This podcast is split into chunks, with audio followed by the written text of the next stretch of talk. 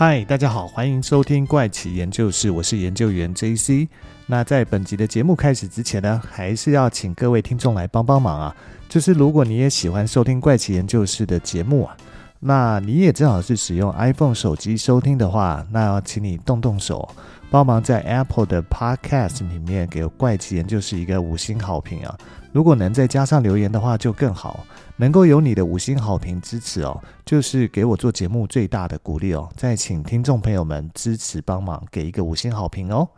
那大家这周过得怎么样呢？在今天的节目里面呢，其实要跟大家介绍的是一本关于宗教的经书啊。这本宗教的经书呢，它其实是源自于埃及哦，但是呢，被其他的宗教认为是一本。不是那么真实性的啊，或者是有些批判意味在的一本经书哦。但是这本经书却是非常有名的一本古书哦，是大概具有三千六百年历史的一本古经书啊。那这本经书呢，就叫做科尔布林经书啊。关于这本书呢，被很多人认为是首部犹太教啊。对人类进化、创造论或者是智慧设计论等等进行讨论的一本书啊，在科尔布林经书里面的数学原理哦，甚至反映了古代德鲁伊特人在天文学和数学上的一个兴趣表现啊，并且讲了很多过去的一些全球性的大毁灭灾难啊。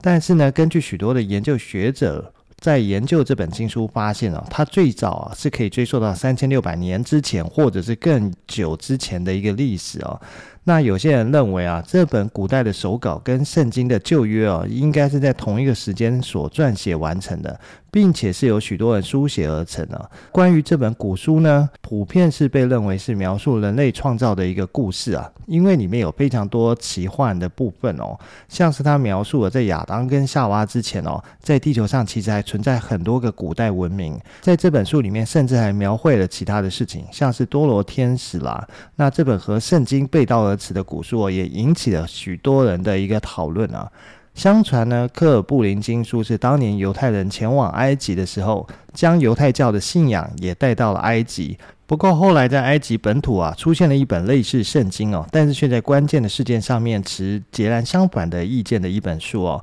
成为了圣经世界的一个嗯，要说是批判者或者是敌人，还是说是把它认为是一本邪书呢？而科尔布林经书呢，它是由埃及人所完成的，所以它是一个以埃及人的角度来诠释人类起源跟世界文明发展的一本历史神话书籍哦。这本书呢，本来是被放在英格兰的某个神秘修道院，据说这个修道院就是格拉斯顿伯里修道院哦。但是呢，由于这本书跟圣经有很大的内容上的出入啊，而当时的圣经呢，已经成为是呃当时的政府统治人民的一个重重要的依赖的一个工具啊，因此这本书被英国国王亨利二世认定是一本妖书啊，凡是发现科尔布林经书就一律只能销毁哦，而私藏这本书的人也会被处以极刑啊。然后在一一八四年呢、啊，格拉斯顿伯里修道院哦，曾经发生一场大火。据传言说，这是一场人为的纵火啊，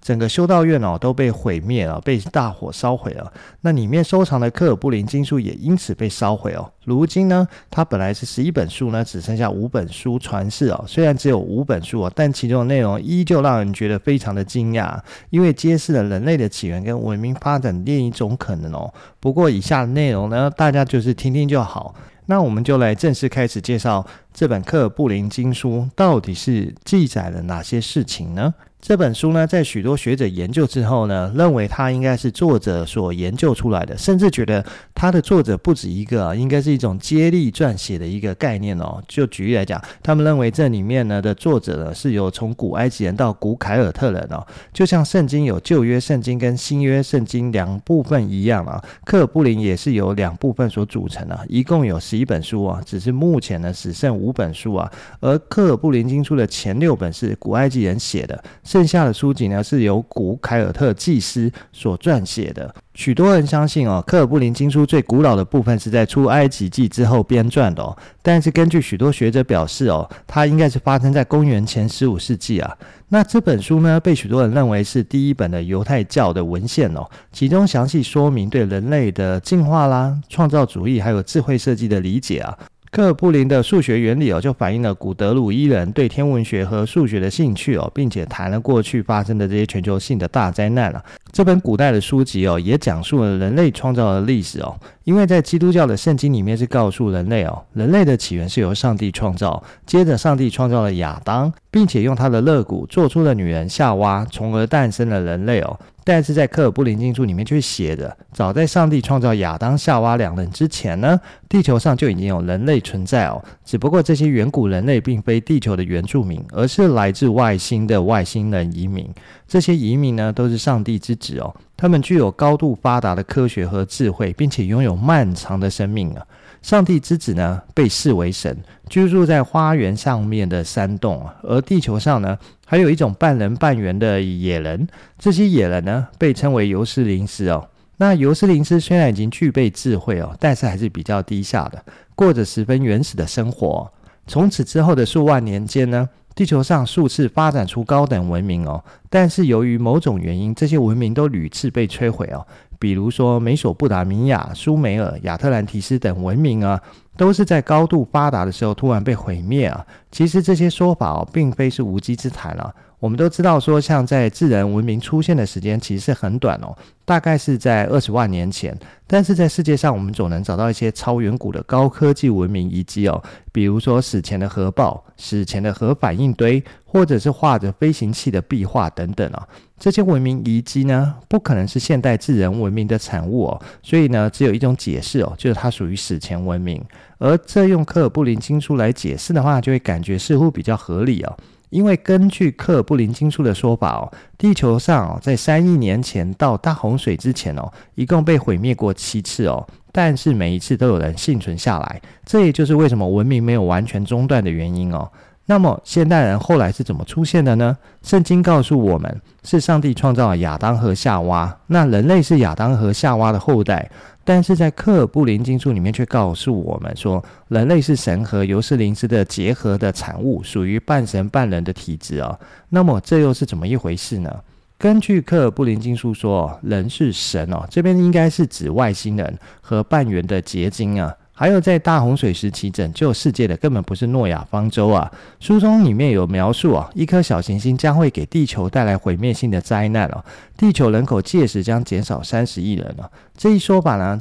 那我在网络上搜索了以后呢，发现说，哎，这个说法呢，竟然跟太空总署的研究结果不谋而合啊！不过关于这一点呢，我持保留态度啊，因为这应该很有可能只是一个网络谣言哦。但是这网络谣言上面是怎么写的呢？他写说呢，而在科尔布林经书里面告诉人们啊，三亿年前呢，有外星文明降临地球啊，他们拥有超高文明和漫长的生命哦，因此被地球的生物视为是神灵。那所以在科尔布林经书里面呢，记载三亿年前出现的物种哦，其实就是人类的祖先哦。那是一个天地还没有分开的世界啊。当时有一座美丽的花园，里面居住着人类，神则居住在花园上面的洞穴哦。那是一个神跟人共存的时代哦。但是有一天呢，人类因为犯下两个错误啊，神知道以后便开始升空，并且将天堂从人类手中夺走啊。但是呢，在那个时间，地球上也已经有半人半猿的低智慧野人哦，他们被称为尤斯灵斯啊。后来神族中出现一名叫做玛瓦的女子啊，她跟地上的尤斯灵斯相爱并结合哦，结果就被赶出了伊甸园。再接着呢，神族的子女开始和尤斯林斯结合，尤斯林斯的智慧就得到显著的提升哦。不过，神的基因和血统被渐渐稀释后，他们所生下的后代寿命也不断的减少啊，疾病也开始越来越多。那这个就是属于智慧人族的起源哦。根据科尔布林经书描述啊，神是灵与肉的结合体，是最高级的智慧生物。而与人类结合之后呢，灵就开始渐渐的消散哦，所以人类就成了只有血气的纯肉体生物啊。按照这个说法呢，现代的人类原本都是有神族基因啊，只不过是因为随着数代的稀释啊，这个基因已经被洗得差不多了。那圣经中呢，上帝也曾经说过，人既然属于血气啊，我们的灵就不能永远住在它里面哦。由此看来呢，我们跟神族的关系啊，应该已经是没有任何关系存在了。或许只有当我们的文明发展到一定程度啊，我们才可以成为自己做主的神啊。而科尔布林经书啊，在这里讲到说，其实人类是被上帝赶出伊甸园的那个过程啊。在创造之书的第三中就提到啊，所有的智者都知道地球曾经被彻底毁灭啊，然后在第二个创造齿轮上重生啊。而这种彻底毁灭还发生了不止一次哦。就在这一次次的毁灭当中呢，人类的文明不断的倒退哦，人类啊忘记如何种植植物，如何建设城市啊，但是这些故事呢都没有出现在圣经里面。给人的感觉呢是似乎是圣经不去提这段故事，而原因呢可能是因为这些故事是属于太黑暗面，而不是所谓的正向或者是光明面啊。因为在人类的文明不断倒退的过程中啊，由于人们极度的饥饿，所以就开始互相攻击啊，因此才出现了所谓的食人族啊，甚至呢后面出现了瘟疫啊，让整个人间啊沦为炼狱啊。但是也就是在这个时候，一个神秘的人出现了，给了人类新的希望哦。根据科尔布林经书里面的记载哦，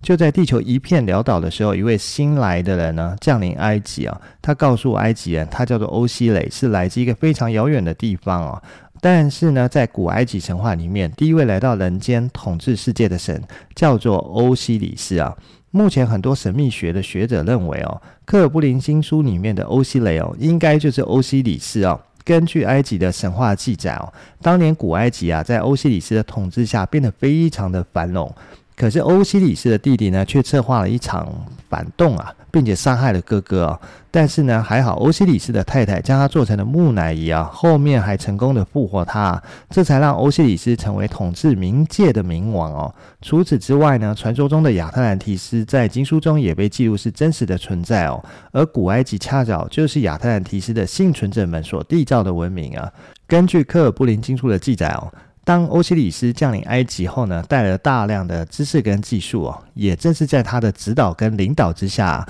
古埃及人不再挨饿，甚至开始切割石头建造寺庙。而这个建造的寺庙呢，很有可能就是我们现在大家所熟知的金字塔。而欧西里斯之所以可以掌握这么多先进的知识呢，是因为他来自一个非常先进的国度啊，叫做拉马库伊啊。在科尔布林经出的赫拉卡卷轴中曾经提到啊，拉玛故意是一个拥有七座城市的神秘国度哦。在城市里面呢，还有一个可以在夜晚里面发光的神庙，所以这里的人呢，也称自己为光之子民哦。他们不但过着非常富裕的生活啊，甚至还掌握了生产铜的技术啊，而这也跟柏拉图所描述的亚特兰提斯非常的相似啊。重点是拉玛库伊与亚特兰提斯一样都被毁灭了，但是有八位祭司逃出来啊，而欧西里斯呢就是其中一位，所以他当年才会知道人类永生的方法就是被保存在密室里面。而在科尔布林的火之子诗书里面呢，他有一段记载哦。接下来的记录的事情哦，是绝对不能让平民知道的，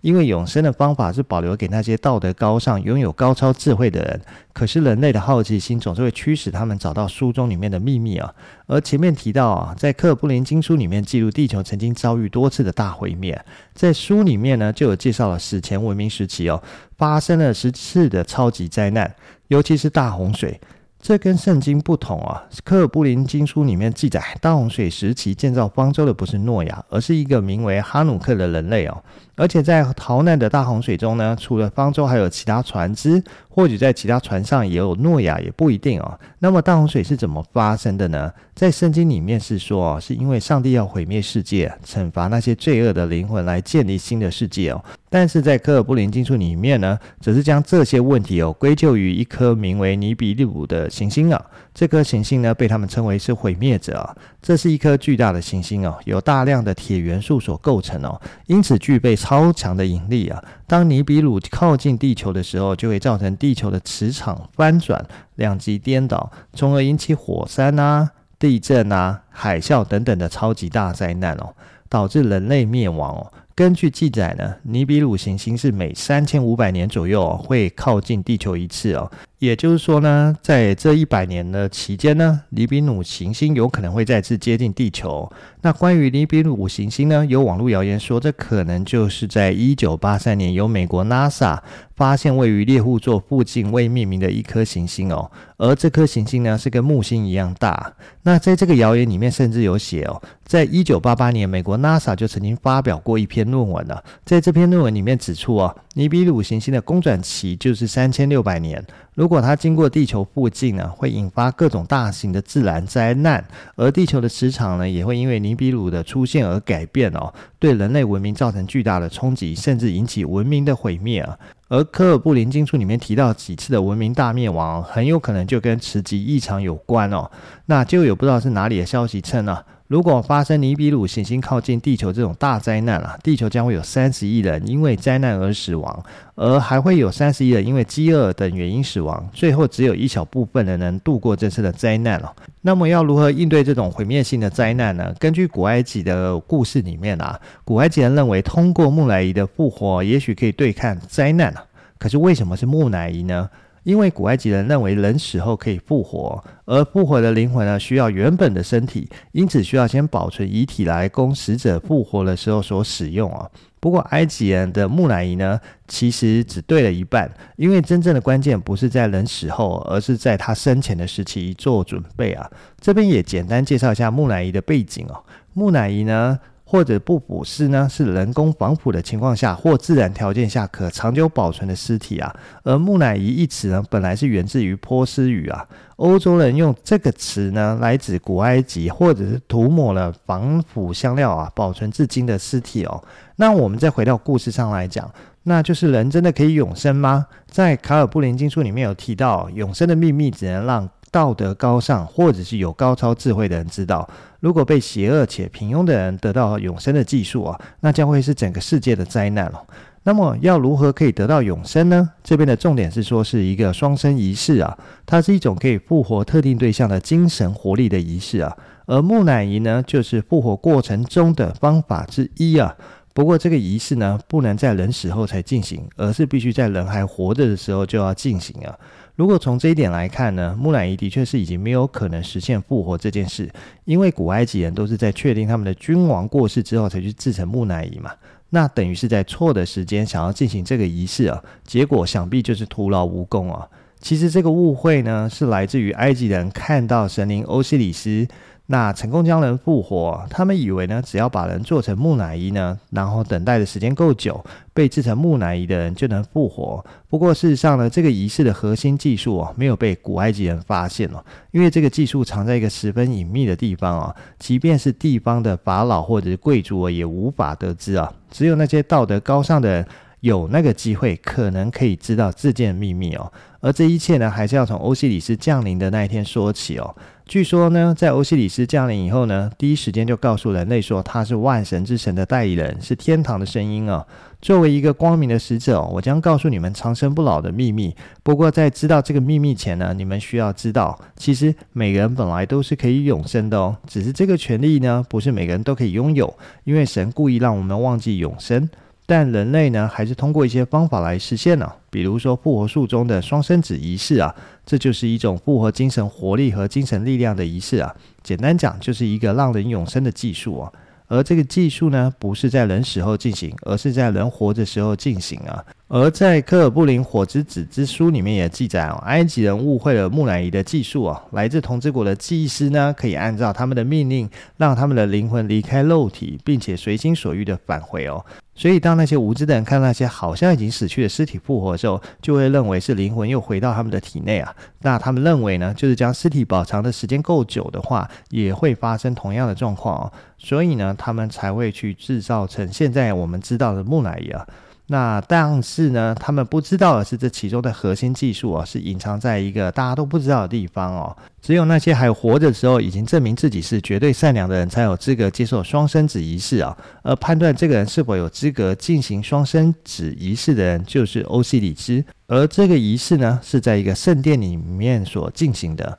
在卷轴之书的第九章里面有提到，起死回生的技术啊，隐藏在一个被花园环绕的圣殿里啊。在圣殿的下方呢，有三间启蒙洞窟啊。当一个人获得欧西里斯的认可之后呢，就会被带往圣殿了，进入第一个启蒙洞窟啊，就是灵魂殿堂啊。据说在灵魂殿堂里面刻了画了很多代表生命跟精神的符号啊。这个时候呢，要永生的人会躺在殿堂的西侧哦，他的上方就会出现生命之阳，而祭司会站在东方哦，他身后还会有三角形图腾哦，这是神在创造地球时所散发出来的一个力量哦。在这个时候的祭司哦，会不时的警告要复活的人要勇于面对危险，因为这个时候只能成功啊，因为失败了就代表你会真的死去啊。当通过第一个洞窟的考验后呢，要复活的人就会成为受高者。这个时候呢，他已经唤醒人中之人哦，并且打开了所谓的内视之眼哦。这个内视之眼呢，会不会有可能就是松果体呢？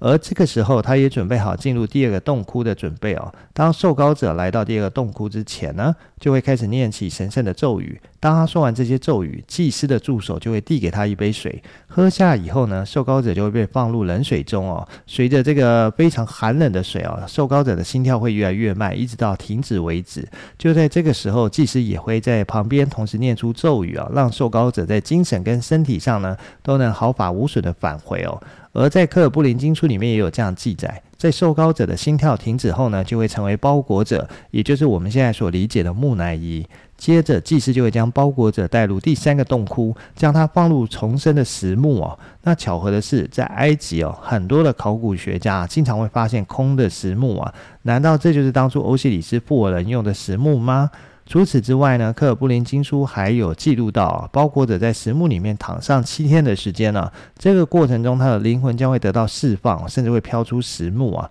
一直到了第七天呢、包裹者的灵魂才会回到身体啊，成为出生两次的人。而这个过程很有可能就是造成古埃及人误会的地方。他们认为呢，只有将死者做成木乃伊，再放进棺材里面，然后保存良好，这样子一来，死去的人就可以复活。但是呢，他们没有发现的是，最关键的地方其实在洞窟里面的考验哦。不过，人死之后真的会有灵魂吗？在科尔布林经书里面就有提到天堂跟地狱的概念哦。经书里面认为，人死之后呢，不论好坏，灵魂都会进入天堂。只不过天堂分成光明跟黑暗两个部分，善良的人会去到光明的地方，而邪恶的人呢，会在黑暗中永不超生。另外呢，就是人们都以为真正的神灵都居住在天堂。但事实上呢，神灵都住在黑暗的地方，就是所谓的地狱。所谓的天堂呢，也是建造在地底。所以从某个方面来说，神是居住在地狱里面的恶魔，他掌控着人类的生死，人类的善与恶的评判，也都在他们的一念之间呢。对于这份恋类的一个宗教经书啊，其中有一句话特别让人醒思啊，那就是人不仅要为做了什么受难，也要为什么都不做而受难。一个人做错了错事，要接受惩罚，但什么也不做，虚度光阴啊，也是一种罪孽啊。到底克尔布林经书的真实性如何呢？这是一个非常见仁见智的一个问题哦。我们可能没有办法下结论，毕竟它也是存在这么长的时间。到底它只是古人写下一本奇幻小说呢？还是说他们真的有看到一些事情，只是他们误解了这些事情，那把它描述成是神灵的一个表现，或者是一个法力的表现哦。这只能够嗯存在个人心中的那把尺去做判断了。好了，那这集的时间也差不多了，我们就先到这边了，我们下集再见了，拜拜。